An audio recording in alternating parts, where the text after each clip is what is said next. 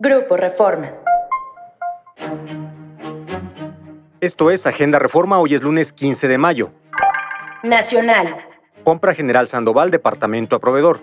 La socia de una empresa proveedora de la Defensa Nacional vendió al secretario general Luis Crescencio Sandoval González un lujoso departamento de 407 metros cuadrados en el fraccionamiento Bosque Real en Huizquiluca, en Estado de México.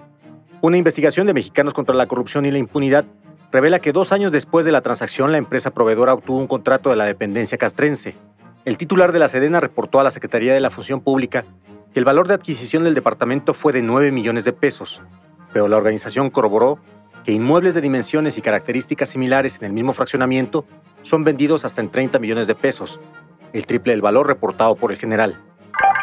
Miles de migrantes aguardan respuesta de Estados Unidos. En el cruce fronterizo entre Matamoros y Brownsville, se extiende una delgada línea de casas de campaña y techos de hule a lo largo del río Bravo. Es el campamento donde cientos de migrantes, muchos de ellos venezolanos, esperan respuesta de Estados Unidos a su solicitud de asilo, tramitada a través de la aplicación CBP One.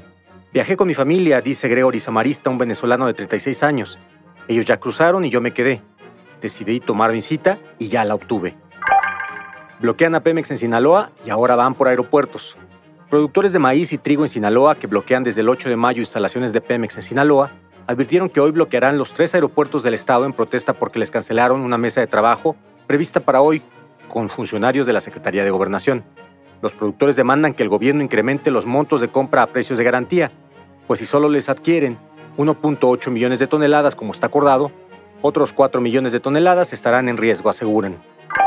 Ciudad. Violan derechos laborales en el Poder Judicial de la CDMX.